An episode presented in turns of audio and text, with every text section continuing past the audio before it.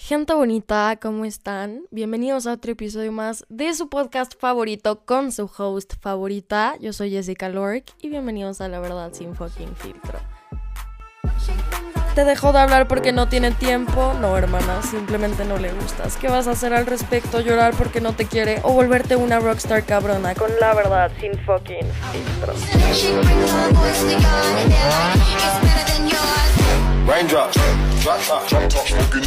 ¿Cómo va su lunes? Espero que estén teniendo un maravilloso inicio de semana lleno de culos nuevos y ligues nuevos y viviendo la vida de rockstar que se merecen. En esta ocasión, quiero empezar este episodio compartiéndoles lo que descubrí hace unos días de los hombres.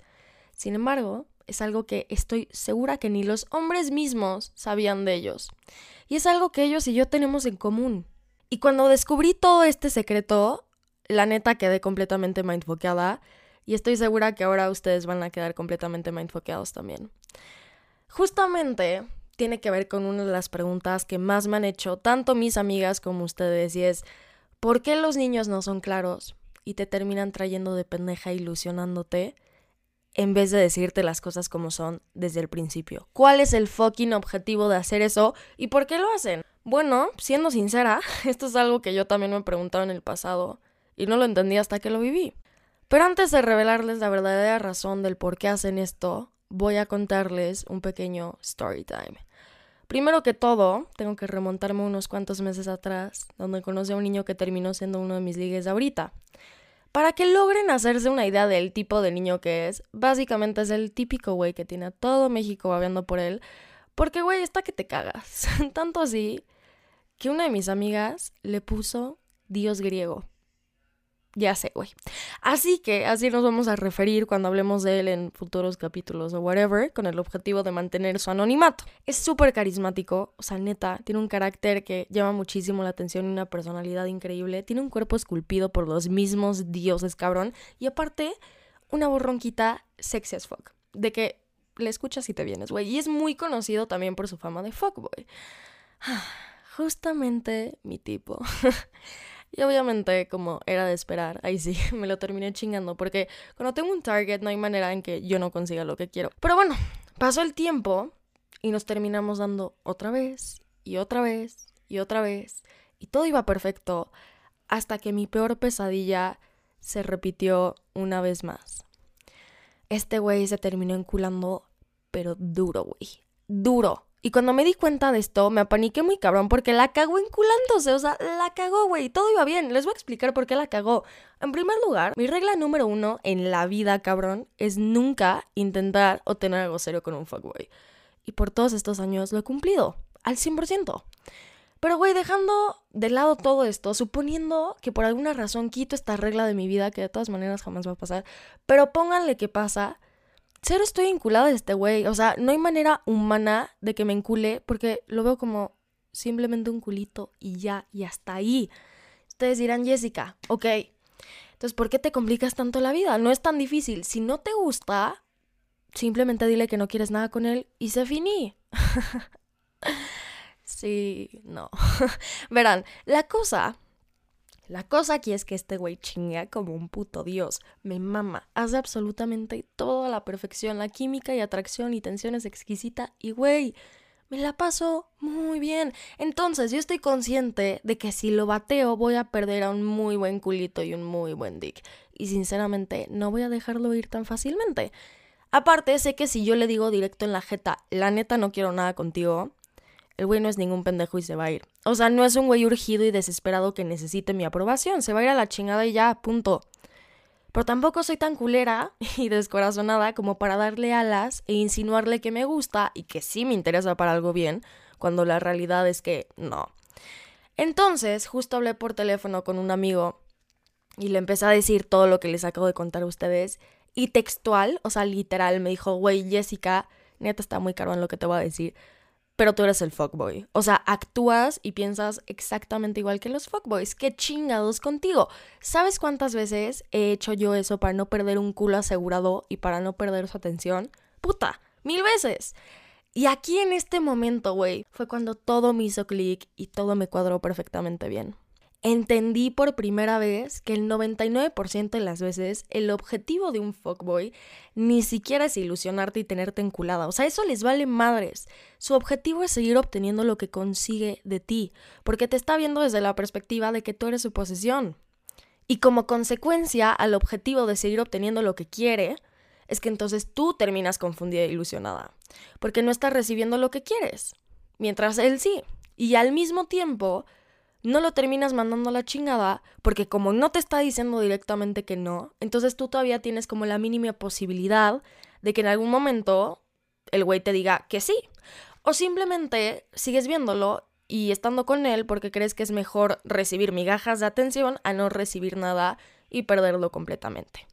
Yo sé, yo sé que muchas van a decir que qué mierda con esta lógica de fuckboy, porque güey, todo sería más fácil si el bro fuera claro desde un principio y te dijera tipo, ¿sabes qué?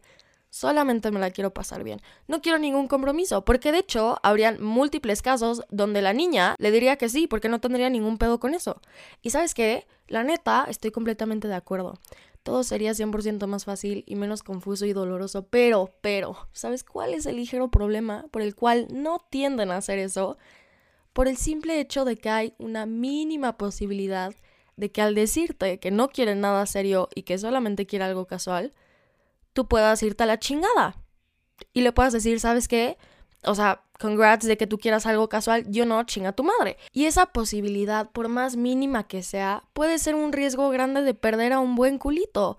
Porque no es por nada, güey, pero por más fuckboy que seas, o incluso por más fuckgirl que seas, si tienes un culo de confianza, o un culo asegurado que te gusta como chinga y te gusta cómo te la pasas, está un poquito cabrón conseguir a alguien más así en corto. O sea, no es que no se pueda, simplemente no es de la noche a la mañana. O sea, chance este güey tiene dos o tres chingues más asegurados, pero puede que no estén dispuestas a hacer todo lo que tú haces, o también puede ser el caso de que te prefiera a ti sobre ellas. Y güey, la neta, esta técnica de no decirte que no, pero tampoco decirte que sí. Los fuckboys inconsciente o conscientemente saben perfectamente bien que funciona, porque mientras se vadan o no saquen el tema de qué es lo que quieren contigo realmente, es más complicado que tú te alejes por tu cuenta, como decía. Yo sé que puede ser algo muy egoísta y desconsiderado, sí, pero adivina qué, güey, es la realidad de cómo manipulan y la neta funciona. Entonces, retomando lo que me dijo mi amigo, de esto de que yo soy justo como un fuckboy de que cuando tienes la probabilidad de perder un culo lo vas a asegurar por todos los medios, la neta me cagué de risa porque me di cuenta que al pasar los putos años me convertí en lo que juré destruir. Después de eso estuvimos platicando un poco más y me dijo, ok, entonces, ¿qué vas a hacer, Jessica? Y gente, Pónganme mucha atención en estos momentos y tomen fucking notas porque lo que voy a decir, lo que voy a revelar ahorita es el secreto para atraer a quien sea comiendo la palma de tu mano, literalmente a quien sea. Es algo que suena muy básico y muy simple y muy sencillo porque lo es en teoría, pero aún así la gente no sabe por qué funciona tan bien y hay gente que desaprovecha la oportunidad y no la aplica. Este secreto del que les estoy hablando es la técnica del punto neutro. Ok, seguramente todos ahorita están súper confundidos y no entienden, así que voy a regresar brevemente a mi caso de este bro que se está enculando conmigo para contextualizar y que entiendan un poquito mejor. Como ya les dije, no soy ni tan culera para darle alas y decirle lo que quiere escuchar e ilusionarlo, pero tampoco estoy tan pendeja para dejarlo ir y mandarlo a la chingada. Entonces, es cuando aplico la técnica de no hacer nada, no irme a ninguna polaridad, dejar algunas cosas a la imaginación pero aún así estar dando respuestas que sean como un anzuelo para que la otra persona caiga. Por ejemplo, si este bro empieza a hablar de tener algo serio contigo y te pregunta algo así como, ¿qué piensas de tener una relación ahorita? Una respuesta con polaridad, que es lo que no queremos hacer, sería decir, no quiero una relación, no me llama la atención, no estoy buscando una. O en el otro polo sería decir, sí quiero una relación, me interesa tener una, me gustaría encontrarla, etcétera, etcétera. Es una respuesta que es concreta, va al grano, no deja nada a la imaginación porque estás diciendo las cosas tal cual, como son. Una respuesta neutra ante esta misma pregunta sería decir, depende de la persona. No es algo a lo que estoy cerrada, pero tampoco algo que esté buscando. O algo un poquito más inspiracional, que suene más creíble, tipo, estoy fluyendo con la vida, si pasa bien y si no también. ¿Te das cuenta de la diferencia? Aquí no estás diciendo sí, pero tampoco estás diciendo no directamente. Estás dejando la velita prendida, estás dejando la puerta entreabierta Y lo más importante, estás generando misterio y cierto encanto. ¿Por qué se llama técnica del punto neutro? Porque literalmente no estás concretando a nada. Y eso hace que la otra persona se quede con la espinita y con la duda y que tenga interés por descubrir más a fondo la respuesta verdadera. Y aparte, güey, por más inteligente que el güey sea o que la niña sea, con este tipo de respuestas no van a poder leer absolutamente nada de ti, por lo que tú llevas la delantera 100%. Es como una fachada que sirve para distraer a la persona un poquito y hacerle pensar que puede que tenga la posibilidad o puede que no. Esta técnica funciona, seas niño, seas niña, da igual, o sea, funciona exactamente de la misma manera. Pero miren, ¿saben qué? no soy mala persona. O bueno, quiero creer que no. Y así como les estoy dando una técnica que es un poquito oscura y medio manipuladora que funciona para encular a quien sea, y muy cabrón te lo aseguro, quiero también ayudarlos para cuando se encuentren del otro lado de la moneda, el lado de la PPE, persona propensa a incularse. ¿Cómo saber si tú eres una PPE? Hay dos casos, pongan atención. Primer caso, si tú eres una persona que suele tener patrones de codependencia, de inseguridad, o si eres alguien sumamente posesivo y celoso o celosa, definitivamente eres una PPE, porque no tienes dominio emocional y porque estas actitudes te hacen ser vulnerable a incularte. Y el segundo caso es si estás tratando con alguien inestable emocionalmente o con problemas de compromiso, con una adicción al control y al poder, con alto porcentaje de labia, con un ego inflado, con índices de manipulación, porque probablemente estés tratando con un fuckboy o con una fuckgirl y entonces te puedo asegurar de que tú eres la PP en este caso. Así que, prepárense muy cabrón en estos momentos, porque les voy a revelar toda la verdad oculta detrás de los fuckboys y de las fuckgirls para que vean niños que también los ayuda a ustedes. Les voy a dar todas las herramientas, todos los secretos y técnicas que jamás he revelado en mi vida que puedes usar con este tipo de personas y la manera en la que tú puedes meterte a su subconsciente para que así puedas voltearles la jugada y que ellos o ellas sean los que terminen enculados. Primero que todo, quiero explicarles la diferencia que hay entre un fuckboy y una fuckgirl, porque la mayoría nos vamos por la idea de que son y hacen prácticamente lo mismo. Y aunque en teoría eso podría ser cierto, sí hay algunas diferencias de comportamiento y de patrones entre estos dos individuos, porque al final del día, quieras o no, los hombres y las mujeres funcionamos de manera diferente en algunos aspectos. Una de las diferencias más grandes entre un güey que es fuckboy y una niña que es fuckgirl es el cómo lo ejecutan. Ahí les va. Un güey que es cabrón es porque normalmente le sale por naturaleza. Ya sea porque sus amigos lo influencian a ser así o porque él ya es así. Una niña que es cabrona la mayoría de las veces es porque lo aprendió. Obviamente aquí estoy generalizando. Hay algunas niñas que lo llevan por naturaleza, sí, y también hay niños que lo aprenden, sí, pero normalmente es el caso anterior que les acabo de plantear. Otra diferencia, un fuckboy analiza a la niña categorizándola en una de estas dos opciones. Una niña tranquila, que es de casa, inocente, sin tanta experiencia y linda, o el otro tipo de niña que es más desmadrosa, con más experiencia y medio cabroncita. Una fuckgirl overthinkea y planea cautelosamente cada detalle y cada movida analizando a profundidad cómo es el güey por completo. Hacemos todo un esquema donde nos fijamos en absolutamente cada pequeña cosita para poder llegar a un análisis completo del tipo exacto de niño que es. Y otra diferencia entre un fuckboy y una fuckgirl es que el güey ya lo tiene más arraigado instintivamente, la niña lo tiene maquinado analíticamente y estos son dos conceptos que cambian la manera en la que hacen el approach. Pero ahora que ya sabemos la diferencia, entre un fuckboy y una fuckgirl, ¿cómo los podemos identificar? Aquí sí, las características que les voy a decir en ambos son las mismas, tanto en niños como en niñas. Primero, nunca en la vida vas a saber cuáles son sus intenciones. Siempre van a confundir, siempre van a manipular, siempre van a hacerte creer una cosa y van a terminar haciendo otra. Otro punto, tienen muchísima labia. Labia es la habilidad para saber qué decir, en qué momento y cómo decirlo dependiendo de la persona con la que estén lidiando. Básicamente, saben perfectamente cómo endulzar el oído. Punto número 3. nunca los vas a ver en algo serio. Siempre están cambiando de ligues. O en el caso de que sí han tenido relaciones en el pasado y es el típico güey o la típica niña de que acaba de salir de una relación tóxica y se mete con otra persona. Así. Tienden a ser superficiales, materialistas y o vanidosos. O sea, no es una persona con la que realmente puedas profundizar. Es más acerca de las apariencias, de lo que pueden conseguir, de lo que pueden demostrar, del poder, del ego, que me lleva a mi quinto y último punto, es que pueden llegar a tener conductas narcisistas o ególatras. No todos los fuckboys y no todas las fuckgirls son automáticamente narcisistas. Algunos sí, pero definitivamente todos tienden a tener conductas narcisistas o conductas egolatras, que básicamente es que piensan que el mundo gira en torno a ellos y son egocéntricos. Todo fuckboy o fuckgirl utiliza al menos una de estas tres técnicas para manipular, si no es que las tres en distintas etapas. La primera de la cual les voy a hablar es el love bombing, que es abrumar a la persona con comportamientos muy afectuosos y con mucha atención para generar cierta confianza y que después logren manipularte. ¿Cómo saber si una persona está haciendo love bombing contigo? Aquí las características. Atención y cariño desmedidos. Te dicen te quiero, te amo a los días de estar hablando, quieren estar contigo todo el tiempo, de un día para el otro, literalmente.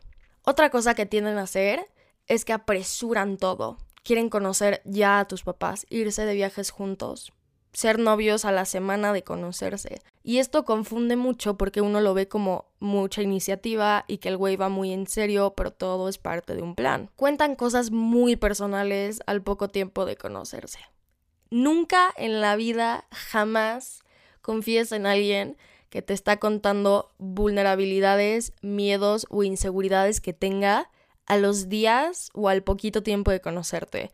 Porque estoy casi segura que el 90% de lo que te está diciendo es labia, literal, para que tú sientas lástima, para que tú sientas empatía, para que no lo veas como una amenaza. Afirman que hay una conexión diferente entre todas las demás. Siempre te van a decir que eres especial, que eres diferente, única, único. Clichés mierda, literal. No son consistentes con toda esta atención. En las primeras semanas es atención desbordada, demasiada, que abruma, como les digo. Y después de que ya hayan ganado tu confianza o que te hayas hartado o que te hayas acostumbrado o que te sientas cómoda es cuando dejan de darte todo esto inesperadamente. Se vuelven personas súper secas, súper frías. Esta es la primera técnica. La segunda de la cual les voy a hablar es del gaslighting.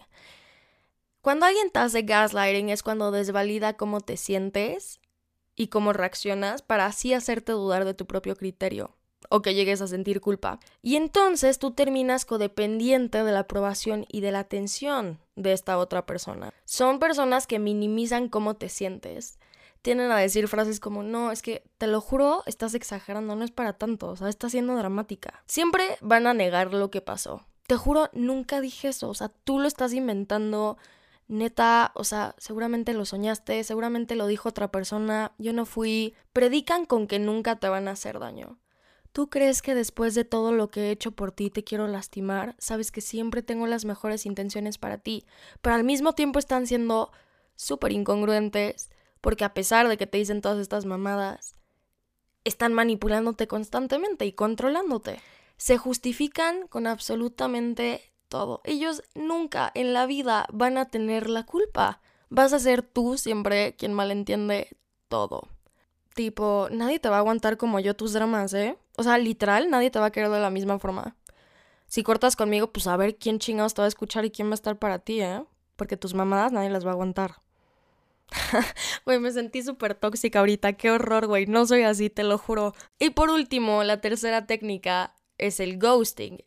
Esta técnica es la más conocida, la más usada y es cuando te dejan de hablar sin razón alguna o explicación previa. No es de que haya habido un problema y te haya dicho como, oye, sabes que me voy a tomar dos días y que a los dos días te vuelvo a buscar. No, eso, eso no es ghosting. El ghosting se puede dar parcial o intermitente. El parcial tiende a ser más común y es que se van por mucho tiempo, tipo, no sé, dos o tres meses no te contactan, te dejan de seguir, te dejan de ver y después de que pasan más semanas regresan como si nada.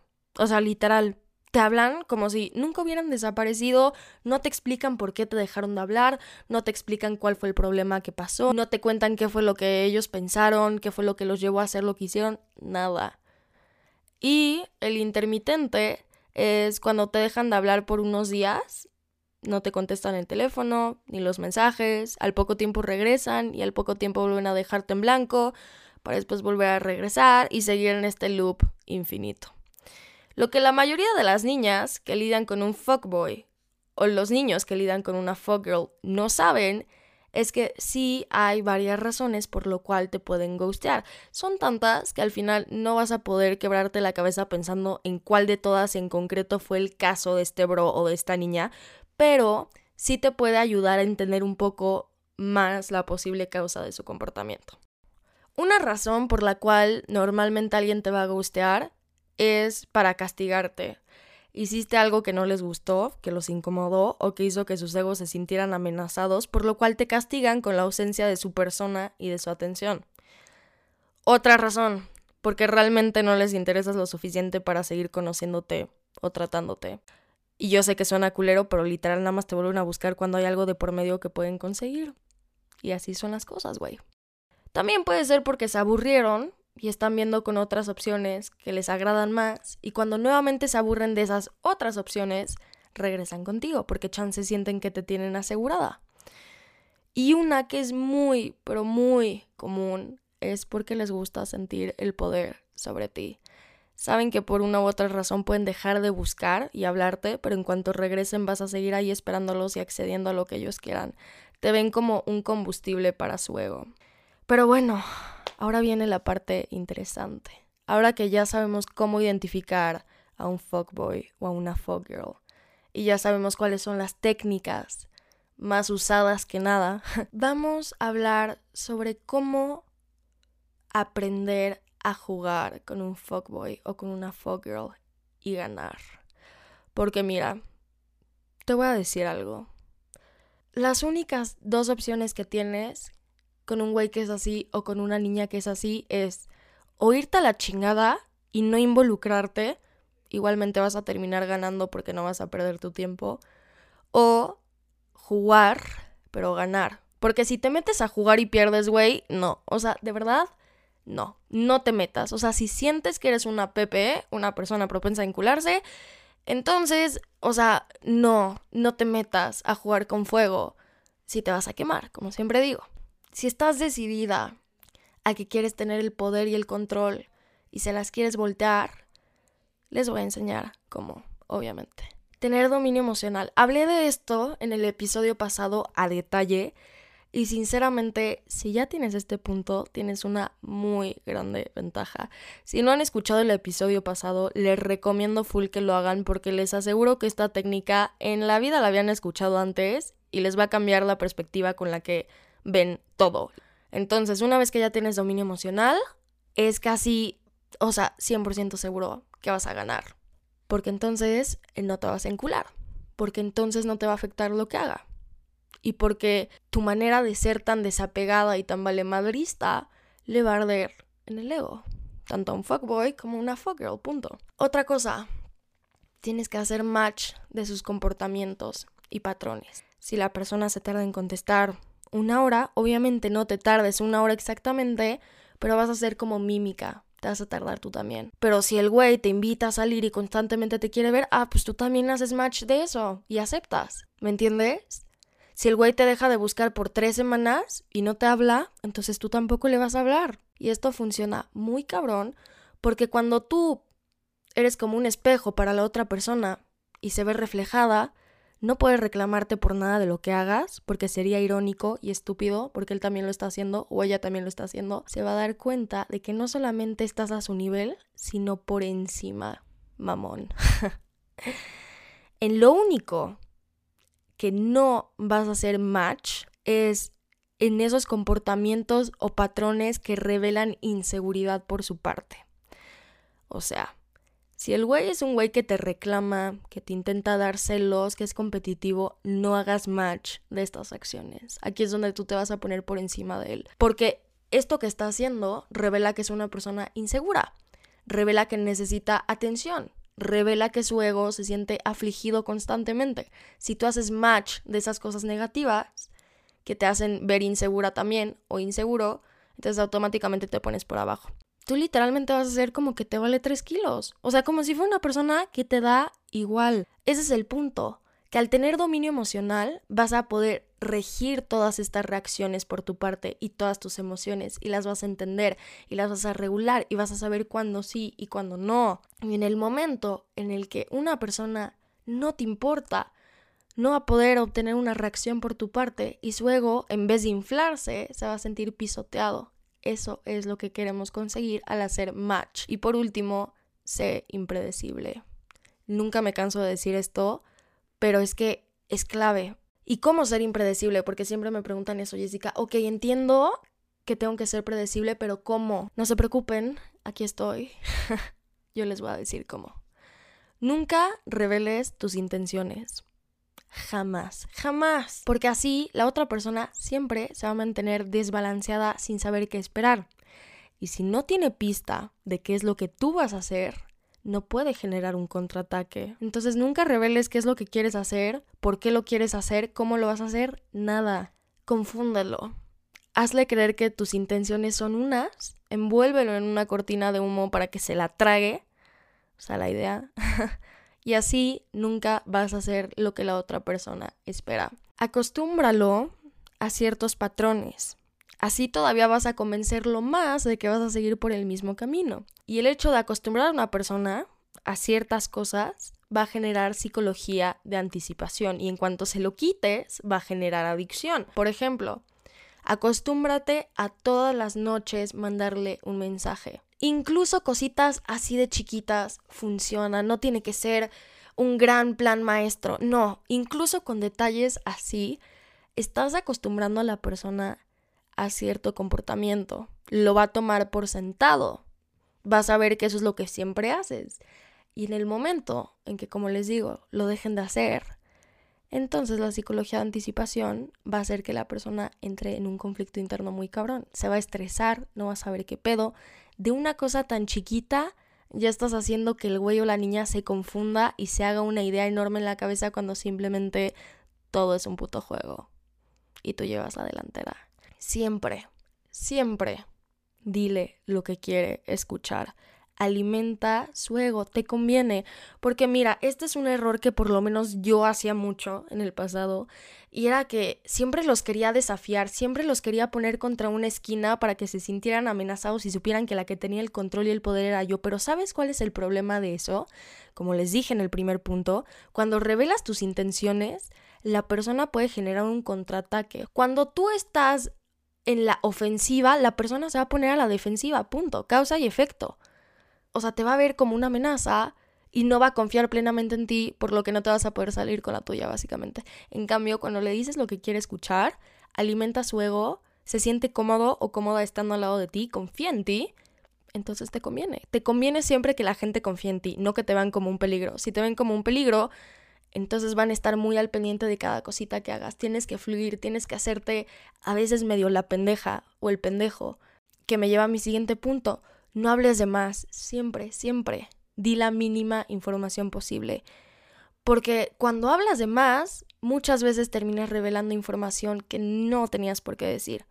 Y esa información puede revelar tus intenciones y entonces ya no te mantienes en misterio, ya saben qué esperar. Siempre deja que la otra persona hable más, siempre sé tú quien escucha y siempre aprovecha cada onza de información que la persona diga. Con esto, el güey o la niña va a agarrar el anzuelo sí o sí y va a caer 100% asegurado. Ese culo se va a encular. Y cabrón. Es entonces que para finalizar, no lo vas a gustar inesperadamente como él o como ella lo haría. Vas a empezar la técnica de darle migajas de atención. Y esa está mucho más culera. Consiste en paulatinamente ir disminuyendo y quitando la atención que le das hasta que al final va a estar recibiendo migajas y se va a estar arrastrando por migajas. Ni siquiera se está dando cuenta que al lado hay una puta pastelería porque a fuerza y a la de a huevo quiere que seas tú quien le dé esas migajas y se va a conformar. Y ahí lo tienes y ya puedes hacer con él o con ella lo que tú quieras. Quiero decir algo y que quede súper claro porque si no me voy a emputar, neta. Como si los pudiera regañar, ¿no? Pero X.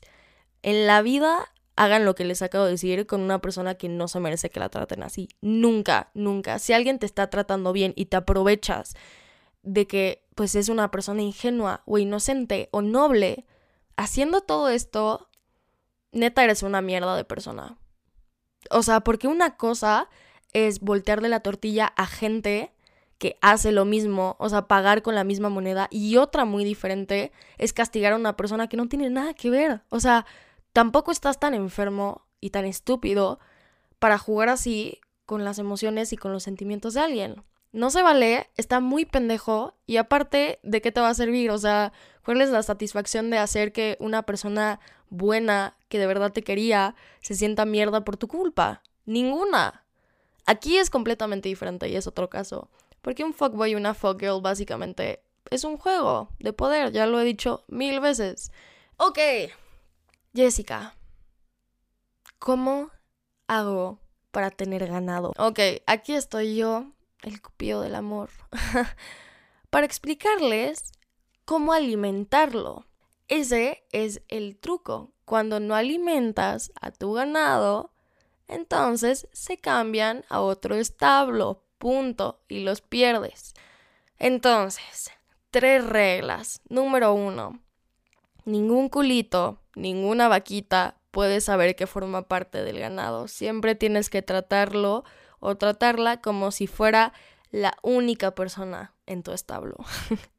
Por lo que me lleva a mi segundo punto. Ningún culito debe de saber de la presencia de otro culito en tu vida. Manténlo en secreto, no hables de ellos. Y punto número tres. Si se te junta el ganado en una fiesta, Claro que puedes hablar con todos o con todas, pero no dejes que ninguno te vea dándote con otro integrante del ganado o ligando en un contexto como muy sugerente, ¿sabes? O sea, ahora, el ganado, aunque ustedes no lo sepan, se clasifica en tres tipos de vaquitas. Pongan atención. tipo de vaquita número uno. no puedo creer que esté diciendo esto, pero bueno. Los que te dan atención. Los que low key son simps pero realmente nunca los pelas más que cuando estás aburrida y no tienes con quién más hablar. tipo de vaquita número 2, con los que te puedes dar. Son tus culitos para estar en pedas y pasártela bien y para echar desmadre, pero jamás en la vida vas a tener algo serio con una vaquita que sea clasificada como vaquita número 2. Nunca, o te mato. y el tipo de vaquita número 3 es con los que puedes salir con los que puedes ir por un café, a dar el rol, a platicar, a planes un poco más serios. Puede incluso que la vaquita trascienda y se vuelva un poco más como serio todo este trip entre ustedes. Y por último, sí, hay una categoría más, pero donde solo una vaquita afortunada va a poder entrar. Una, ¿me oíste? Tipo de vaquita número 4. La vaquita consentida. En esta categoría únicamente va a estar esa vaquita que ha sido tu crush de toda la vida. Es tu vaquita especial. Es la única vaquita por la que dejarías todo tu desmadre y dejarías literalmente, o sea, las puertas del establo abiertas para que todo el ganado se salga y se vaya a la verga. Pero eso sí, quiero que esto les quede muy claro. Jamás traten a las vaquitas 1, 2 o 3 como si fueran tu vaquita número 4. ¿Por qué? Porque la vaquita 4 es un privilegio. Y esa vaquita aparte puede que en algún momento tenga el honor de llegar a ser la vaquita oficial. Ahora, ¿cómo alimentar a estas vacas? Es importante saber primero con qué tipo de vaca estás lidiando para saber cómo te conviene llevar tu estrategia con dicha vaquita. Entonces, a la vaquita número uno no necesitas darle constancia. Con que el tiempo, con que hables con él, sea de calidad, va a seguir picado contigo. No importa si ese tiempo de calidad dura tres días y luego le dejas de hablar por tres semanas, mientras que siempre regreses cada determinado tiempo y sigas hablando con él por tiempos indefinidos, ahí va a seguir. Al tipo de vaquita número dos es al que le reacciona a las historias que sube. y con el que sales únicamente los fines a pedas y a echar desmadre, ahí el tiempo de calidad va a incrementar dependiendo de las veces que te lo des. O sea, entre más veces te lo des, más asegurado va a estar esta vaca en tu ganado. Es la manera en la que lo alimentas, básicamente. Aunque para que este tipo de vaquita se clave y dure más, te recomiendo que no te lo des cada vez que lo veas. O sea, sí, dátelo seguido. O sea, tipo, no sé, si lo ves cada fin, dátelo un fin sí y al otro no. para que puedas mantener un poco de misterio y que crezca la tensión entre la vaquita número 2 y tú. Al tipo de vaquita número 3, chance sea el tipo de vaquita con el que no hablas tanto por mensaje, pero que ves más seguido en persona. Únicamente lo que tienes que hacer es de vez en cuando sugerir que hagan planes para verse entre semana y en personas donde el tiempo de calidad se va a dar, a diferencia de la vaquita número uno, que es por mensaje.